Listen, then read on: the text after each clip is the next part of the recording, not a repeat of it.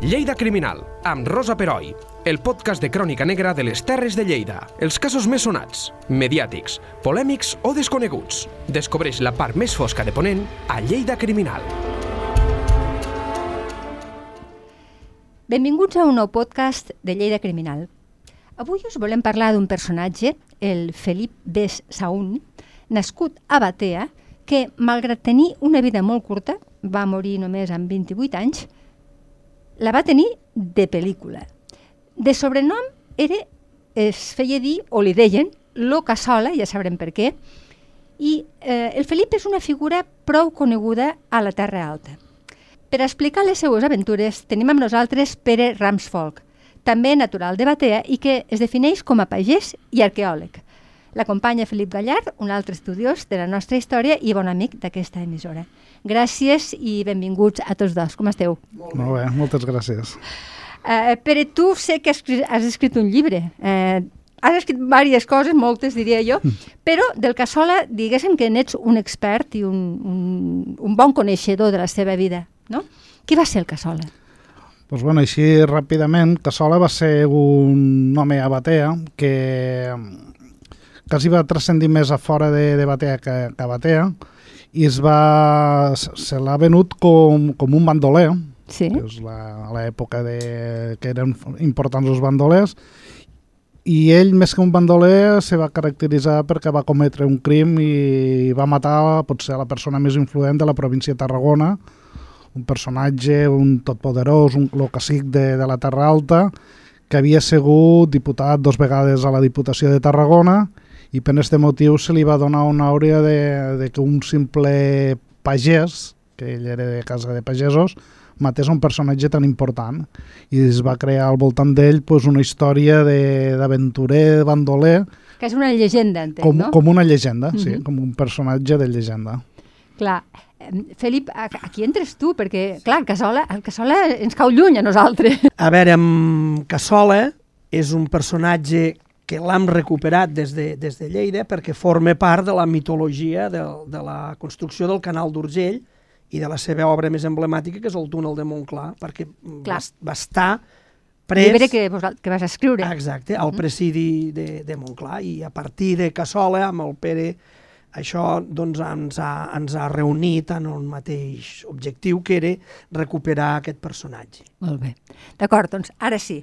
Um, el, el Cassola, parlaves amb ell, va cometre com un magnicidi, per, per entendre's, no? I per això se va fer legendari.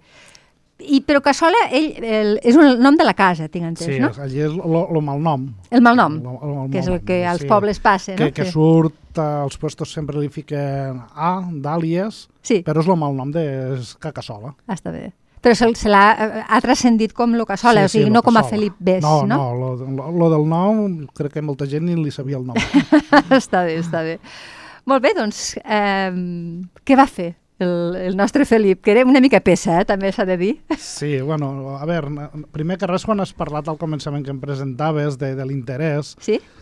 t'explicaré que, a veure, jo no era un expert en cassola, l'havia sentit anomenar, l'havia sentit eh, allí al poble, la gent que em parlava de, del cassola, pel fet este de que s'havia convertit pa bé i pa mal en una mica així un personatge legendari. Lo, lo nostre interès va sortir de... Allí tenim una associació, el Patronat Probatea, Exacte. que fem sí. una col·lecció de, de llibres i un dia va vindre Josep Sánchez Cervelló, que ja l'havia tingut de professor a la universitat, Uh -huh. i feia molts anys que, que teníem amistat, ens coneixíem, i li vam demanar que si mos volia fer algun treball per a publicar-la en aquesta col·lecció de llibres. I ell mos va dir que, que sí, que durant els anys eh, havia anat recollint documentació que parlava de, de Cassola i que si volíem fer-ne un llibre, doncs ell se brindava a fer el llibre este.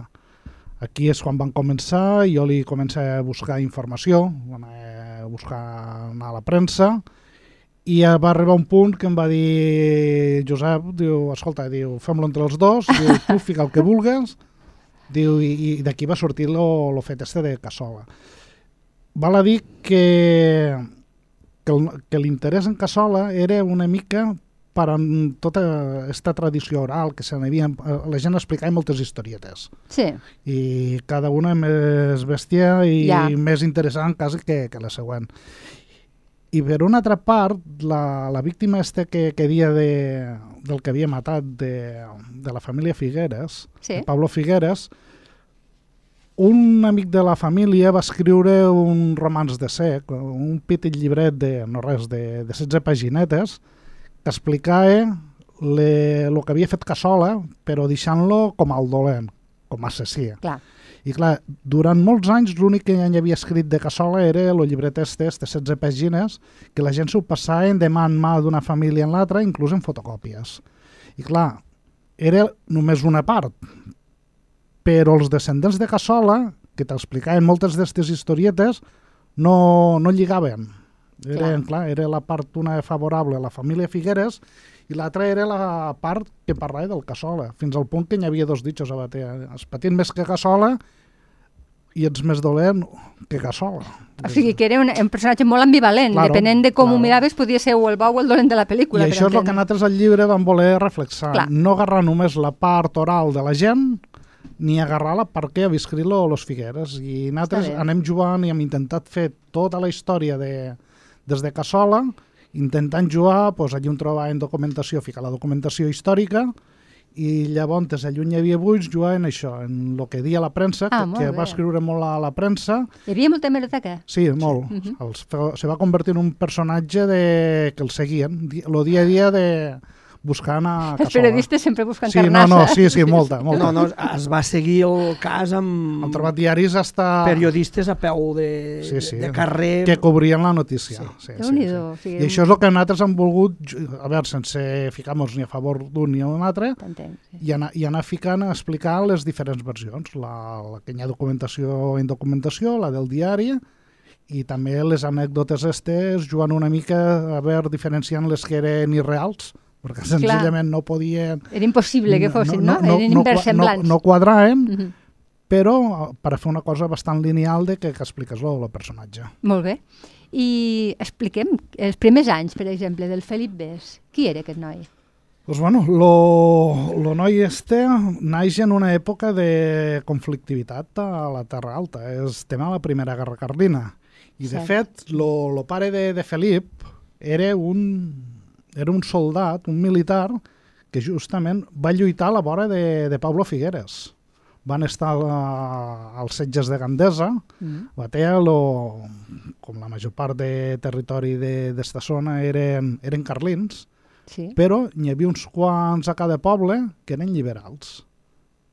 Pel motiu que sigui, se concentren a, a Gandesa. Clar, a cada poble, per exemple, a Batea n'hi havia tres o quatre cases importants que eren les liberals, quan tot el poble era carlí. I, i hi ha diferents enfrontaments i quan no poden aguantar les embestides estes de, dels carlins, clar, imagina't un poble en aquell moment Batea devia tindre 2.000 i pico habitants, que tres cases fortes són les que aguanten i, els, i a veure, són uns quants veïns, i el que fan és concentrar-se a Gandesa. Ah, val. Gandesa és lo, lo nucli més important de la comarca, està fortificat, i el que fan és anar a Gandesa tots els liberals de la comarca. I allí van aguantant durant tot el que és la, la, guerra, la primera guerra carlina, s'aguanten a Gandesa. Pablo Figueres és un dels personatges més importants, és un dels defensors, i, i el pare de, de Cassola, Miquel Best, en un dels famosos set setges de, de Gandesa, la història diu que, que Gandesa resisteix set setges. Que a veure, que més que set setges són, és com un bloqueig. La gent del poble no podien sortir. En un dels moments que, que Gandesa i la població està patint gana, perquè estan envoltats doncs, pe, pels carlins, Clar. Ell se, pres se presta voluntari per a sortir en un petit destacament amb vuit soldats més, els hi donen una gran quantitat de diners que reuneixen los de Gandesa i se'n va estar a Saragossa i compra ovelles, mules, gra i baixa carregat en un ramat d'ovelles, baixa en mules carregades de, de gra, menjar i baixen hasta, arriben hasta Cas, hasta Cas els acompanya una columna de militars, Sí. però des de Caspa hasta Gandesa, que hi ha uns 40-50 quilòmetres, passa entre les files dels carlins i entre a Gandesa en tot este, en tot este carregament. Resulta que en, e- en, este, en esta missió tan agosarada, Sí. perquè potser un altre el que hagués fet és hagués agarrat els diners I adiós. i se'n va i no, i no, i no es Sí, sí.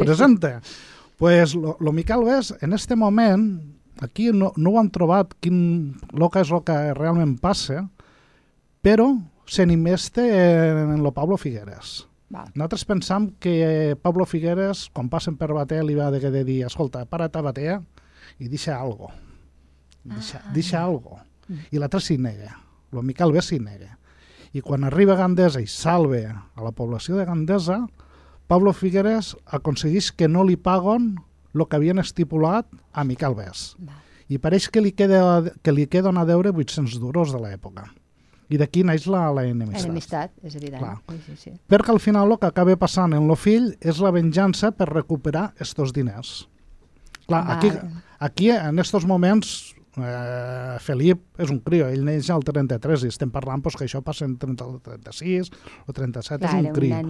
però, petit. però aquesta cosa ja queda Com una rancúnia com una familiar. rancúnia de dir, familiar sí. de que els Figueres han robat a la família Cassola. Sí. I d'aquí naix aquesta amistat. Bueno, llavors, el que diem de, de Felip, això és el que ens explica en els seus descendents, de que era, pues, lo, lo xiquet este era un traste. Era el gran de quatre germans, tinc entès. Sí, el gran de quatre germans. I parlem d'això, de que era un traste, era Entremaliat. entremaliat, que, que, bueno, que un- una de les anècdotes que, que ens van explicar un dels, dels descendents, que també es diu Bes i tal, és de que son pare l'envia a llaurar, Eh, és molt bo, això. en 13 o 14 anys l'envia ella sola al camp, ja podia anar en la mula al tros, i deia, què, com ha anat? Ah, bé, ja heu lla- heu llaurat tal tros. I en un demà tornava a anar. Però que no acabes de llaurar? Bueno, ho vaig fer, no sé quant. I un dia es presenta son pare a la finca i diu que se'l va trobar lo, lo roquet o la mula pasturant i ell estirat a la sombra de d'un arbre allí, fent la, allí dormint. La misiada.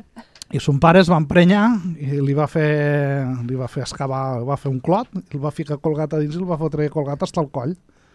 I va, quan va tornar cap a casa, la dona, sa mare de, de Feliu, li "I el noi, diu, s'ha quedat a la finca. Com que s'ha quedat a la finca? quedat. Diu, sí, sí. s'ha quedat. Diu, l'he deixat allí a la finca. Com que en un demà de matí va tornar son pare i allí està eh, colgat. Mare meva. Lo, lo, los mètodes Sí, sí, Eh, pedagògics. no eren els Diu- los com a d'avui. mestre. Sí, Sí, no? no eren Li va dir, d'avui. diu, què? Diu, faràs el que t'he dit? Diu, no. Com que va tornar cap a casa i llavors a l'hora de dinar, quan va arribar a son pare a casa i no venien el fill, van tornar la mare i diu, au, descolga'l i trau-lo. Sort de les mares. I va, que i el són van més traure. I es veu que, que aquí ja, ja va fer un xip i em va fer un clic ell, lo, lo Felip, i va dir, Sí. escolta, jo aquí al poble no m'agrada treballar de pagès, Mm. diu, donau-me algo, diu, jo ja em buscaré la vida, diu, i me n'aniré. I així ho van fer, els, lo, li van donar una mica de diners i se'n va anar a Barcelona i va estar, treba, bueno, va estar treballant. Va estar fent de traginer uns quants anys. Mhm. Anava, pues, anava voltant pel món, anava a buscar vi, a buscar coses d'allò, fent feina de traginer. Sí. I aquí diu que és allí quan comença a relacionar ja amb el tema este de, del joc, de la mala vida, Val. i que ell se comença ja a trastocar una mica en este sentit. Però això és el que diu el llibret este que dia de La de la família que- Figueres, exacte, que sí, sí. comença en el joc, en els vicis, en el beure, en les dones, i aquí ja es fica en la mala vida.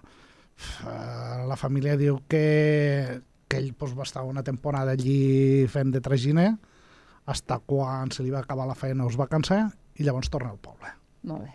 Llavors es torna al poble i, i comença la seva etapa més desconeguda, que és la seva etapa de militar. Mhm. Ell arriba al poble i allí es, se sortejaven les quintes, ell s'havia lliurat d'anar a l'exèrcit, però lo, lo compren. Va fer de soldat al lloc d'un altre quinto de, de batea. Ah, d'acord. I entra i fa la carrera militar. És lo, lo que se'n deia de substitut. Vale. Eh, llavors, mm, per la, la, els nois que no de casa bona, diguéssim, compraven a un altre perquè fes lo, la mili al lloc seu. I en aquella època era 6.000 rals, havien de pagar 6.000 Que devien rals. ser molts diners. I part d'aquests 6.000 rals anaven al, al soldat substitut, que els deien alquilón o personero en aquella època, Personero. popularment, sí. I creiem que el Felip va fer de, de substitut Sí, d'un- sí, no, no, no, d'un- és segur, cert, és cert. segur. és cert. Sí, a sí, més, sí, sí. el- el- el- d'això en deien la contribució de sang, Ah, perquè era, per les famílies era un drama que els marxés un fill, sí, esclar. i llavors la, la, la, el servei militar eren 8 anys. Mare meva. 4 anys amb actiu i 4 anys amb reserva. Però, clar, com que està eh, l'estat espanyol amb conflicte Clar, etern, amb sí, guerres, Guerres aquests 4 o 8 anys eren de, de, de servei d'armes. I probablement molts no tornaven, no La tornaven majoria no ferits. tornaven, sí. sí. Sí, sí, està clar. Bé, hi havia molta picaresca també, eh? molts es, es, fins i tot s'autolesionaven per no anar al servei militar. Ostres, O, o es posaven noms de dona, això era freqüent, Clar, clar, Loreto, Montserrat, eren nois, perquè així per eludir la mili, perquè era, era, era, era un perfectament, drama eh? Sí, sí, s'entén perfectament. Déu-n'hi-do. Molt bé. Pues bueno, pues entre, com hem dit, en Felip entre a fer la carrera militar, en principi, com ha dit ell, per a 8 anys, i, i aquí agraïm a Felip que ens va enviar l'expedient militar, que hem pogut seguir tota la, tota la carrera militar de, de Cassola, uh -huh. i bueno, sabem que va estar destinat a València, a un quarter allí de, de l'exèrcit, i que de, de València l'envien a Madrid, que bueno, és una època que dia, de molts conflictes, tant a l'exterior com a l'interior, de contínues guerres, ja no són guerres carlines, però enfrontaments entre, entre els liberals i, i, i Felip vam trobar que participa a uns enfrontaments que hi ha a Madrid i en ell l'arriben a condecorar. Que Ah, ell, sí? està, ell, ell està a la part de l'exèrcit, a la part oficial, s'enfronta A contra- milícia. a la milícia, que justament son pare havia estat lluitant en la milícia contra les tropes carlines o Sí, oficials clar. i tal. Inclús lo participa en este fet i li donen una medalla, el condecoren, que està, li- li donen un, un premi que a més li paguen, està pagada. I aquí se produeix un fet que potser és lo, lo canvi a tota la història esta de, de Cassola. Clar, son pare, que havia sigut un dels herois defensant el tema liberal a Gandesa, resulta que el seu fill lo condecoren per enfrontar els liberals a Madrid. Clar. I això li deu de provocar una mica de, de reparo, de he lluitat en uns i ara el meu fill lluita Clar, al contrari, sí. i demana que lo reclame, son pare el reclame. Escriu una carta, son pare ha d'estar molt ben relacionat en, lo, en capitostos militars i el reclama i diu que el necessiten a casa, que tant ell com la seva dona ja són vells, se n'ha de fer càrrec de la hisenda familiar i que si el poden, si el poden lliurar de l'exèrcit. I aquí és un dels temes que pot ser més importants. Igual com ell se ven per a ser soldat, a ell li donen el permís per a buscar un substitut. I ell busca, Sí. una, busca una persona pagant-li una gran quantitat de diners que el substituïsca i així ell se pugui lliurar. Busca un personatge, un altre soldat d'allí del regiment, que se'n farà càrrec dels anys que a ell li queden de, de servei. Però el dia que s'ha de presentar al quartel per a dir que fan la substitució, el soldat este ho nega. Diu que a ell no li han pagat i que ell no té cap contracte firmat eh, en Felip i se'n desdiu. Clar, això és un... Igual com els hi pagaven molts diners per a anar de voluntaris, la família paga molts diners com a avançament Per, per per a, lliurar-se. per a lliurar-se'n. I, I reclama que li tornen a deixar una mica de permís per a buscar un altre substitut i els militars li diuen que no, que ell ja ha tingut la seva oportunitat, que no s'ha pogut fer i que ell no pot sortir del quartel, que no se'n pot deslliurar. I aquí és quan Felip agarra i abandona, deserta. Clar, una deserció de deserta dir, de no em deixeu marxar, no marxo deixeu, jo. jo marxo. Uh -huh. Quan el pare se n'entera, de seguida escriu als seus amics militars i els diu, escoltau, que és molt jove, doneu-li temps, que buscarem un altre substitut i tal, però els militars li diuen que no. Que no. Que no. Que, Que això és imperdonable, eh, sí, evidentment. ell ha desertat. Mhm. Ha desertat del quartel, ha pres els pantalons, ha pres la casaca, ha pres la camisa, ha pres la roba, i això és deserció. I de seguida l'agarren, lo treuen de l'exèrcit i el fiquen en cerca i captura. Ell està buscat per desertor, abandonar el quartel i està. I aquí és un període que una mica estrany, perquè com que no hi ha informació, el cas és que Felip des de Madrid torna cap a València, que és allà Sí. on havia estat el, el quartel, i de València va pujant cap cap aquí, la zona de les Terres de l'Ebre, i va pujant. S'ajunten en altres desertors, se dediquen a fer petits robatoris per a sobreviure. Clar, és que la situació I, no devia ser clar, fàcil, s'ha eren de- fugitius. Sí, S'ha sí, de, sí. s'ha de mantindre d'alguna manera. I aquí és quan ell va pujant i comet el seu primer delicte. Sí. I el primer delicte, Molt bé. Si et sembla, um, Pere, deixem-ho aquí, Val. així deixem a l'oient Molt així amb, amb, pues sí, amb la incògnita sí, i en un segon podcast començarem amb els delictes en, del en, lo, en lo primer delicte de, en la carrera delictiva de, Exacte. de Felip. Amb el Cassola Bandoler ja. Sí, aquí, Sí, senyor. aquí és quan comença el mite. Doncs pues vinga, comencem. Fins ara. Molt bé, gràcies. Lleida Criminal, amb Rosa Peroi. Cada dos divendres a lleida24.cat.